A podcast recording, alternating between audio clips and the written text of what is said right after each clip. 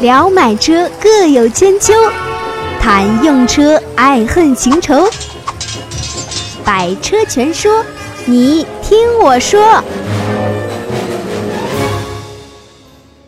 大家好，欢迎来到今天的百车全说。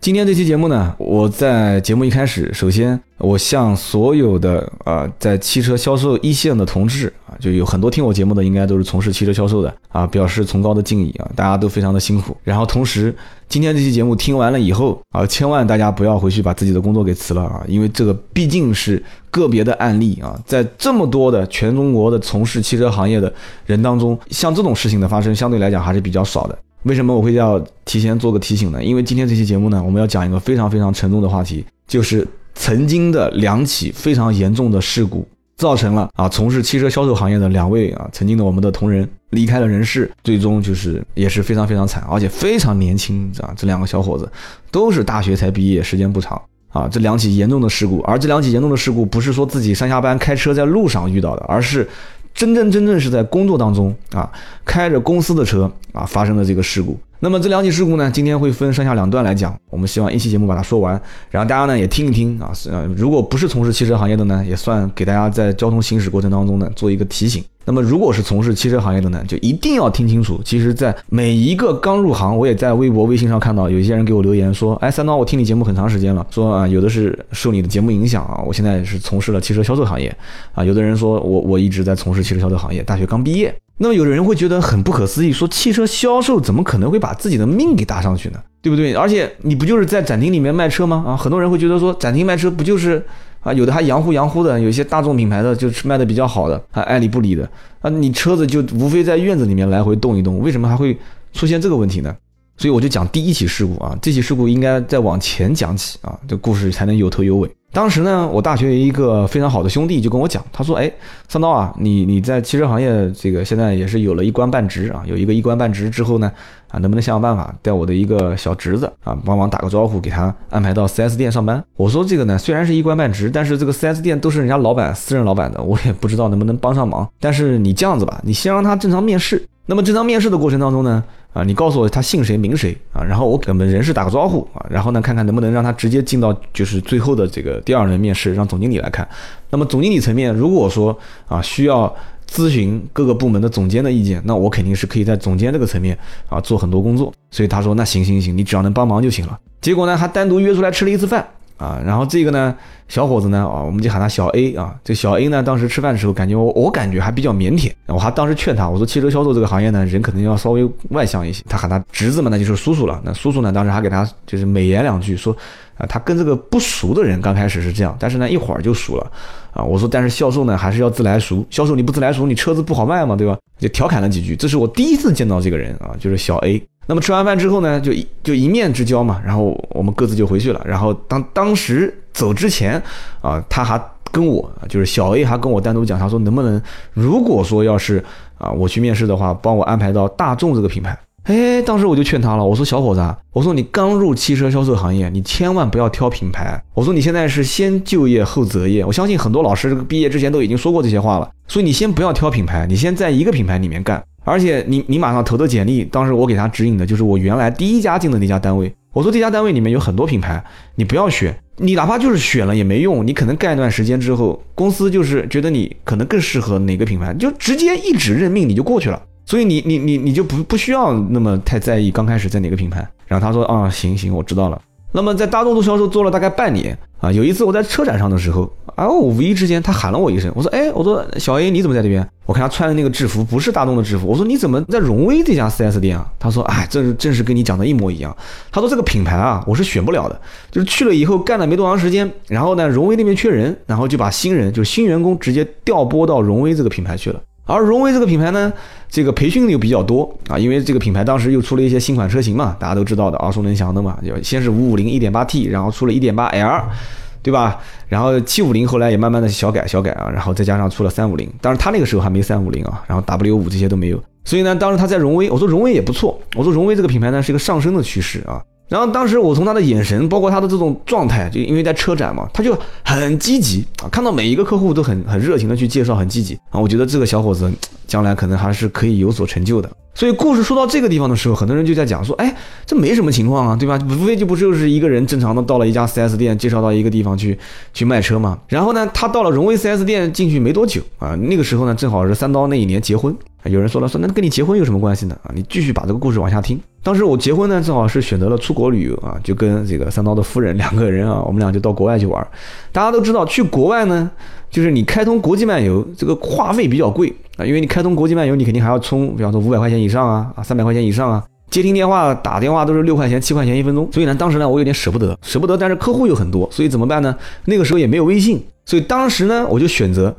只要是我的电话本里面有名字的这些啊，我选择性的接啊，比方说老大，我们公司老大啊，比方说一些我的呃直接汇报的这些汇报人啊，我是他的直接领导，那肯定是有急事嘛，因为人家知道你出国打电话给你肯定是急事，所以我肯定会接。那么一部分客户呢啊，我选择以短信的形式回复，短信便宜嘛，对吧？短信一两块钱，所以当时我就在国外。我印象非常深，当时我在哪里呢？当时我在一个沙滩上，就是去沙滩前的那个大巴上，手机响了两三声啊，响两三声，就是一直在响。然后我看了一下啊，就没接，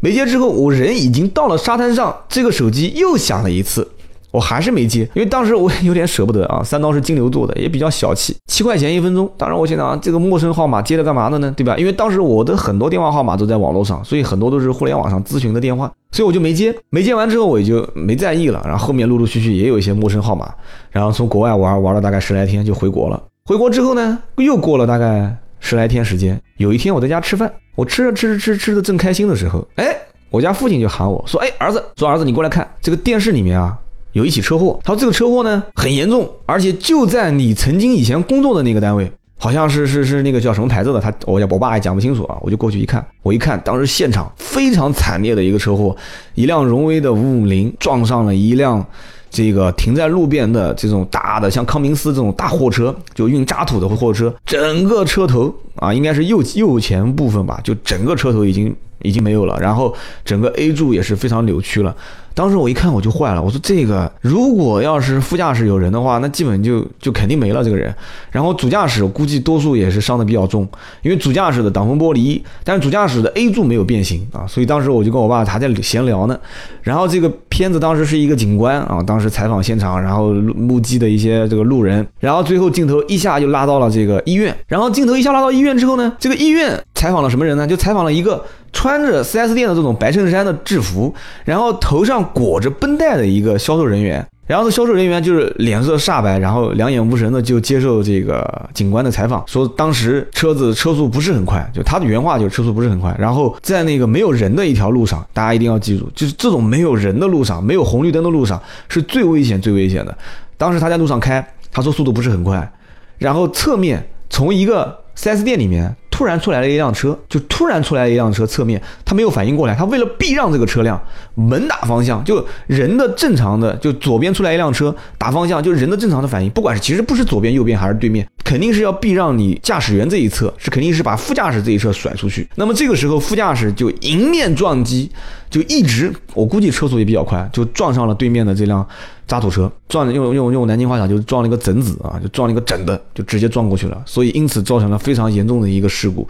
那么副驾驶的这个也是大学刚毕业的。也是一个工作人员啊，两个人当时一起去挪送这辆车，从一个仓库挪送到另外一个仓库，在这个路上，其实回头后来我们再讲，我们才知道，其实只是当时两个人一时兴奋，可能开了一个没有牌照的车啊，就兴奋了一下，又是一个没有人的路上，速度可能还是快了一些，所以副驾驶就整个撞上了这个渣土车，副驾驶。据说啊，当时是抢救无效啊，就死亡了。那么主驾驶的这位兄弟呢，头上就引起了一些小小的这个皮外伤。所以当时这个片子看完之后，我就跟我爸讲，我说真的，我说你也看到了，这个 4S 店啊，这个做销售还真的不是一个轻松的行业啊。这个里面包括挪车、开车是相当有风险的。曾经在很多 4S 店，老板为了省这个拖车费用，在 A 店跟 B 店之间来回调车，在装潢车间跟公司之间来回调车，甚至去车展，车子是直接在路上开的。有的是试驾车，不过我们一讲，很多人都不敢买车了。有的是试驾车，有的其实就是商品车。那有的人讲商品车你们也开啊？商品车开的话呢，那这个轮胎能看出来，其实轮胎开几十公里根本就没什么的，回家洗干净喷点这个轮胎蜡都没问题。那有的人会说，那这个公里数总会有问题吧？啊，那这个太业余了，公里数太简单，ABS 线一拔，公里数根本就不会动啊。ABS 那个线一拔，你开一百公里那个表都不会跳啊。ABS 线一插上去，车子就正常那个码表就开始走了。啊，大家千万别就天天听我讲完之后，明天就把自己的 ABS 线给拔掉了啊！这个拔完之后，你的车子会一直有故障码，有一个发动机故障码报警。这个发动机故障码报警，如果是真的发动机出问题了，你以为是因为你拔了这根线，那你是得不偿失啊！所以千万别拔啊！所以说当时这个事故非常严重，但是我看了这个节目，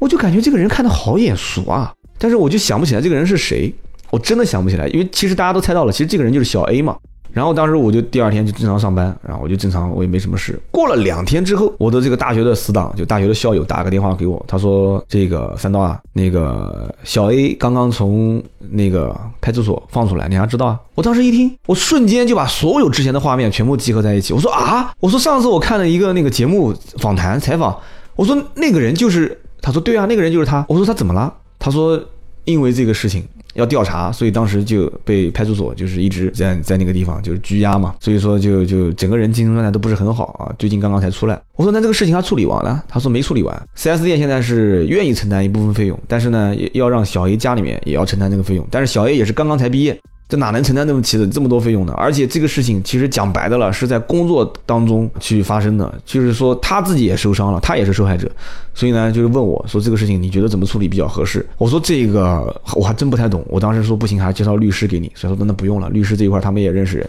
所以当时这个事情最后的处理啊，包括那个家属，你想想看，自己家的孩子从小到大一直培养，一直培养到大学毕业，一直培养到去上班，刚开始挣钱，将来要享福的时候，一起车祸啊，而且是一起无意之间的一个车祸，在上班期间，谁能想到呢？你想想看，对吧？父母是把孩子托付给这一个企业，企业的结果啊，当然就讲给企业听，企业的话，企业老板肯定也不承认，说这个我你怎么能把责任推给企业呢？企业负不可推卸的责任啊，这就是管理上的不善。所以说，当时这个具体怎么赔偿的我就不说了，这涉及到一些个人隐私啊。所以说，小 A 的家里面赔偿了一部分啊。当时也是啊，死者家属在 4S 店又是设灵堂，又是闹，又是堵门，又是找媒体，反正很长很长时间。啊，最后啊，4S 店就是经销商这一方啊，也是赔偿了一个非常啊相对比较大的一个金额，加上 4S 店，因为为什么会讲到为什么我一直没提到保险呢？因为这辆车是一辆没有保险的车啊，这辆车子是一个商品车，所以说这就是非常非常严重的一个事故。当时啊，在我们从业这么多年，曾经发生过的一起。但是有人要讲了，说，哎，你不是要说两起吗？另外一起事故其实比这起事故还要严重。当时那起事故呢，说实话，我相信到目前为止。至少在我看来啊，绝大多数的这些听友应该是不会是这样操作，但是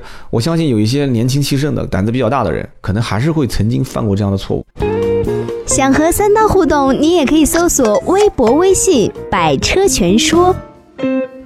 这起事故是怎么发生的呢？刚刚那期我们就讲到这边就不讲了，因为再往下讲，包括怎么处理呀，可能有人要问了，大家也别问了，因为这些事情呢都涉及到一些隐私。第二起事故的故事呢，我要反过来讲。为什么叫反过来讲呢？曾经呢，我在一个婚宴上面，大家在一起吃饭，这个婚宴呢是我初中的一个老同学啊，他结婚。啊，其实大家都知道嘛，老同学结婚是肯定要去的，对吧？捧捧场嘛。那么在这个老同学结婚的这个婚宴上面，我就发现了以前的很久很久没有联系过的一些这个老同学在一桌，大家都很开心啊，就是推杯换盏。当然我我不喝酒啊，就是推饮料换可乐，大家在一起喝，就喝得很开心。然后喝到最后呢，就大家都可以问嘛，就说，哎，最近在哪边发财啊？你做什么工作的？然后各自介绍。然后轮到我了嘛，我就说我是在南京做这个汽车销售。哎，讲到汽车销售，其中一个老同学就说了。他说你在哪个品牌做汽车销售啊？我说我原来是在哪个位置是做这个大众的销售啊，然后后来又跳到了哪个位置做这个在南京的一个偏远的地方做这个奥迪的销售。他说你原来在大众做销售，那你知不知道原来在大众的斜对面，曾经在福特 4S 店里面出过一起事故，高速公路上面逆向行驶，高速公路上逆向行驶撞毁了一辆车，然后一个销售人员当时当场就死亡了。我说我知道，我说这件事情我知道，我说，而且这件事情当时的来龙去脉我都清楚，就是之前是谁为什么要就当时应该那个车子是谁去开的，当时所以就没开，然后换成了一个新员工，也是大学刚毕业的实习生开了这个车。当时是要把这辆车从南京的大明路送到丽水参加车展啊，应该是丽水高淳这些地方去做车展。然后上南京的高速公路的时候，因为下这个出口下锅了，就是这个出口本来应该下的没下，开过去之后，然后当时。车上是一个人还是两个人？当时就决定就是逆向行驶，结果可能开小差吧，然后跟大货车直接对撞。像这种事故，保险公司也是不赔的啊，因为你是违规驾驶在先。所以说当时非常惨烈。然后呢，他听我巴拉巴拉巴拉讲完之后，他说了一句：“他说这个人是我弟弟。”我说：“啊，是你弟弟呀？”你说在在有些有些时候，真的就在你的一个城市里面发生一些事情，你会发现真的是地根很浅，真的是地根很浅，就是可能也是南京的一句土话，就是很就很近，就很多一些事情就是七绕八绕就绕到一起去了。我说是你弟弟，我说那那你可以把当时的事情再跟我讲一讲吗？我说真的是这个事情当时。我还知道，当时就是因为老员工，就据也是我也是听坊间传言啊，就是说就是因为老员工，他不太愿意去，因为像这种偏远的车展，然后很多老员工觉得去的意义也不是很大，对吧？这客户成交率也不是很高，而且花一天时间又要送车又要布展，然后也不浪费我一天在展厅的时间吗？对吧？我有一天时间我在展厅签两三单订单，订单不好吗？但是你要知道，在任何一家品牌的 4S 店，没有上岗的员工是不允许碰车的。或者换句话说，有很多店没有一年以上驾照，就是一年以上的熟悉的驾驶的经验是不允许喷车的。那么还有一些更严格的 4S 店是要考内部驾照，就是你一定要通过内部的驾驶，包括高速驾驶、低速驾驶。啊，然后这个倒车入位啊，移库，你通过了这些，我才允许你开车，而且是所有的在外面开的这些车辆是一定要有保险，一定要有牌照，然后这个没有牌照、没有保险的就拖车。那现在很多 4S 店已经吸取这些教训啊，然后就开始已经慢慢完善了。但是在当年就不是的，当时的这一起事件啊，我家就是这个老同学就跟我讲，他说，当年那家公司，因为这家公司还是一个台湾台湾人的公司啊。所以当时讲赔偿的时候啊，赔偿金额谈不拢啊，谈不拢，因为大家都知道台湾企业相对来讲还是比较抠门的啊，就对钱看得比较重啊，因为在大陆就是为了发财嘛，要挣钱嘛啊，所以呢，这家企业整体谈不拢，谈不拢怎么办呢？那就你看怎么办就怎么办，你不行你就告我。啊。所以当时家里面人觉得处理事件的态度，包括当时这个老员工。啊，老员工对待这个事情的态度也让人感觉比较冷漠，所以家属的情绪非常激烈。那怎么办呢？堵门啊，堵门，然后完了之后也是把灵堂设在这个 4S 店，所以非常恐怖的一段时间啊。我相信在那家 4S 店经历过的这些人，到现在都记忆犹新啊。最后也是谈赔偿，赔偿金额我们也就不讲了。所以当时这个逆向行驶的案件，也是让所有的当时 4S 店的人都震惊。那么这两件事情聊完之后，你说在整个三刀经历过的这么多年的啊，在南京或者江苏周边的这些 4S 店圈子，有没有过其他的一些事故？有很多，比比皆是。但是出人命事故的啊，就不除了这两起，其实还有啊，这我就不是很熟悉的，因为在发生到外地的，包括南京，可能曾经也出现过。你比方说，如果有南京的听友，大家应该知道，你大家可以看啊，在南京的这个荣威跟。啊，沃尔沃的 4S 店的正对面啊，原来那个缺口是一个可以车辆掉头的位置。大家仔细去看啊，那个缺口原来是可以掉头的，现在中间竖了四根杆子，四根垂直的这个杆子，非机动车跟行人可以过，但是机动车是不可以掉头的。为什么？就是因为当年啊，有一位这个就是年龄比较大的一个车友啊，年纪比较大的一个车友，试驾大众的，那个时候应该是试驾大众的宝来还是速腾啊？就很多年前。在那个位置，当时一兴奋一加速，然后正好从侧面窜出来一辆车啊，他当时也是掉头，然后直接把对面的这个机非机动车驾驶员就直接撞的，就是直接从路中间一直撞的。据说当时摩托车就就已经快要停到荣威的 4S 店的院子里面了，就飞那么远。所以说那个地方当时就觉得非常危险，因为也没有红绿灯嘛，所以就把那个口子给封起来了。就类似于这样的在驾驶过程中的案件就数不胜数。刚刚我们讲的这些都是因为发生人伤事故，不叫人伤了，就是人亡的事故，所以 4S 店赔了很多钱给到这些家属啊，甚至而且这些你看这两起事故都是保险公司是不承担责任的，因为你是违规操作，因为你没有投保，因为你是新车。但是其实，在很多很多的时候，4S 店的员工啊，我因为我也是其实没有卖几年车，很长时间就是在做管理，管理的话就不用去碰车，但是真的 4S 店的销售人员也很辛苦。他们在挪车移车的过程当中，难免磕磕碰碰。你想自己平时走路还容易跌两跤，你比如说在这么多密密麻麻很多 4S 店的面积本身就很小啊，在移库的过程中碰碰擦擦，啊，碰碰擦擦的过程当中，这个费用谁来承担啊？我跟你讲，各家 4S 店的承担方式都不同，有的 4S 店是一个月给你一次啊小碰擦的机会，有的是一年给你一次，啊，有的是费用是在一千元以内啊，就厂家 4S 店是承担，啊，超出部分你来承担，啊，有的是一分钱都不跟你讨价还价啊，只按成本。必须计入你的这个工资和绩效，直接给你扣。所以说，就是这各个家 4S 店对待这种方式都不同。但是节目最后可能有人要问了，说，哎，那我想问一下三刀哎，那这些喷喷擦擦难免的车，难道就做完漆之后直接卖给我吗？这个话题改天我们再聊，就讲一讲 4S 店这些碰过的、擦过的车是怎么进行销售的啊。这期节目如果要聊的话，我估计可能很多 4S 店就不愿意了。但是他不愿意，我们也得聊啊。为什么呢？因为百车全说的宗旨就是什么啊？大家估计都知道了啊，就是胡说八道、粗制滥造啊，把我懂的、我知道的讲给你听啊，大家都啊开开心心的听听，长长见识，长长知识。所以今天这期节目呢，我们跟大家聊什么的呢？就聊了两起啊非常严重的事故。很多人可能觉得听的不是很过瘾啊，为什么呢？因为觉得说这个东西呢，其实都可以避免，因为在日常生活当中啊，没有人会有过这些违规。可是你仔细想想看，真的没有违规吗？我不相信。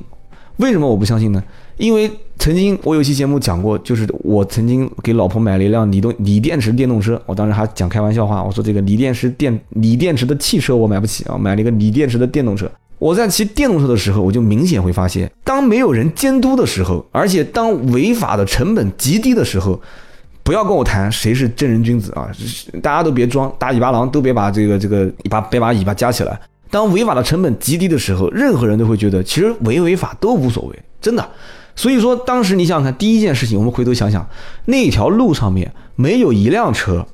他根本就不会想象说这么巧旁边会出来一辆车，而且侧面出来这辆车，我根本就不用想，肯定是车速非常快。如果那辆车从小巷子里面窜出来的车速不快的话，这个。就是荣威驾驶，它的速度也比较快，它是不可能在那种情况下紧急打方向，也不可能去撞上路边停着这辆康明斯的这个这个大货车，所以这个惨剧是不会发生的。然后第二个事故也是，如果说不是因为或，但是这个不应该这样讲，就是我想讲，就是如果不是因为老员工让新员工去去送车，然后不是因为公司没有严格的管理制度，其实讲白了也是个人，就是他觉得违法的成本是比较低的。可能也是刚刚才开过这个路口，不是很远，对吧？掉个头，我从应急车道往回开，没什么问题嘛，打个双闪不就行了吗？但是这个时候你要知道，一个是你自己是不是能看到对面的这些渣土车司机，两个都是渣土车司机啊。第二个就是你能保证对面的渣土车司机能看到你吗？很多渣土车司机，特别是晚上，很多一些有经验的老司机晚上是不赶路的，就是开小轿车的。为什么呢？因为在夜里面，很多开渣土车的这些人，他们是连夜工作，是非常非常疲劳的，而且是赶时间、抢时间的。所以他们有的时候车上的这种重物，就是车子压了很多的货，踩刹车的时候它是刹不住的，它整个刹车的这种惯性会比正常的车上没有东西的惯性要长很多很多。这个回头再跟大家可以讲一起事故啊，就是在。啊，其实今天也可以提一下，那今天就是给你们加个餐了啊，就是加个餐，就是在南京的一个啊双向应该是八车道吧，还是十车道的，就是玄武大道，南京人民都熟悉，是一个主干道嘛。曾经有过的一起事故，就是我啊团队里面的一个成员开的一辆本田的啊不是本田，就是凯越的 HRV 这个两厢的小轿车，当时也是去车管所办事，当时估计他应该也是因为他因为他常年在外面要开车办事情，那天可能有点累，有点疲乏，所以前面当时。车主一脚刹车刹住的时候，他没有违章啊。当然，先提前讲好，跟前面两起不一样。前面一脚刹车刹住的时候，他第一反应不是说踩刹车，他感觉踩刹车已经快要撞上去了，所以他就立马打了一把方向。你想想看。我曾经也在节目里面曾经提过很多次，叫让速不让道，就是宁愿撞到前面的车，那无非不就是走保险赔一下嘛，对吧？就再贵的车赔就是了，对吧？但这太贵的车，这个也没办法啊。劳斯莱斯这个我们不能触碰的豪车，当时他前面我问他，我说前面是什么车？他说前面是一辆，好像也不是什么很好的车，是一辆奇瑞还是一辆比亚迪？我说那你就碰到就碰到，就保险理赔一下，你干嘛要把方向打过来？当时打了一把方向之后，直接被后面的一辆。货车啊，啊不是货车，就是一辆这个，也是一个家用轿车，就顶到他的头就开始叭转过去，转过去之后，车子原地绕两圈，就从他本来是在最左边这股车道，然后中间叭，他因为让了一把速度，就是车子让了一把，被右边这股车子顶头撞了一下，像打保龄球一样的，然后车子日转了一圈，跑到最右边的这股车道啊，结果就是呃单向三车道就被堵了，然后到了最右边这股车道的时候，一辆。大货车啊，一辆大平板车、大货车，一声尖叫刹车，估计听他讲啊，因为我没看照片，他说当时刹死之后停在他的车头不足一米，然后当时这个大货车司机下来的时候讲了一句话，说小伙子命真好，当时不足一米，你要知道是两个车头头对头的不足一米啊。也就是说，当时他这个 H R V 人还在车上，我当时问他你系了安全带没有？他说系了。我说你确定吗？他说确定系了。我说我再问你一遍，你系了没有？然后他笑笑，因为我知道这小家伙平时不喜欢系安全带啊。所以你想想看，在一个没有系安全带的情况下，对面一辆大货车，如果当时没踩刹车，如果这个司机当时稍微开开一点点小差的话，最关键的一点就是这个司机当时讲了一句话，说小家伙你命真好，他刚刚才。送货送到第一家、第二家，正准备去第三家送货。很多人说不懂什么意思，也就是说，他这辆货车车身上的货刚卸完了第一批，卸完了第二批，正在准备去第三家卸第三批的时候，车身已经把重量减到最轻了。在这个时候，而且这个司机还讲了一句开玩笑的话，他说：“我还是。”刹车盘刚换的，刚保养完的车，所以头对头两个车才刹住了一米。你想想看，如果前面这么多偶然的因素都没有的话，真的不敢想象。所以说，这个汽车销售真的也是一个高危行业啊。所以当时回来之后也是吓了一身冷汗啊。而且当时还有些插曲，就是当时这个货车司机还不但需要我们的这个人赔偿他，因为他违规嘛，对吧？不但要赔偿他车辆的损失，还要赔偿他的这个经营的损失费用啊。所以大家一定要注意，车上就是马路上的很多车，如果一定要撞。尽量不要去碰这些经营性的车，包括像出租车啊、啊客车啊、啊货车啊这些。所以说这些处理经验啊，都是血的教训啊，以后真的可以慢慢跟大家来聊。那今天这期节目呢，就讲了。本来说是说两起惨痛的案案例啊，真的这两起是非常惨痛。今天这期节目呢，也是给大家提个醒啊，如果是从事汽车行业的人，一定要警钟长鸣，这个是一个高危行业，不是大家想的说就是啊动动嘴皮子卖卖车。你毕竟平时开车、挪车、车展啊、展示、试驾，很多时候你要碰车。一定要记住，不要涉及到任何的违规违章，然后同时速度一定要慢。虽然有人讲叫开快是抢事故，开慢是巧事故啊，开慢是等事故，不快不慢是巧事故。但是我宁愿你慢，为什么呢？因为慢的事故可能仅仅是碰擦，但是快的事故那就是说不定了，很惨痛。所以呢，这期节目呢，我希望大家听的不是很枯燥。这期节目啊，就以此啊，就是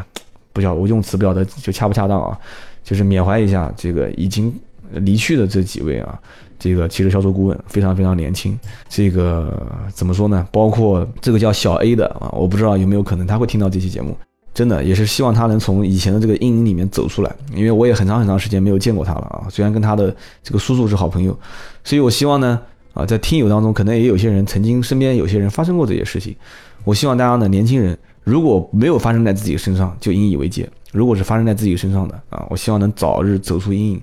嗯，怎么说呢？真的，开车啊是一件很爽的事情，但是开车也是一件很危险、很恐怖的事情。好的，那么今天这期节目呢就到这里，我们下一期接着聊。本节目由斗志文化制作出品。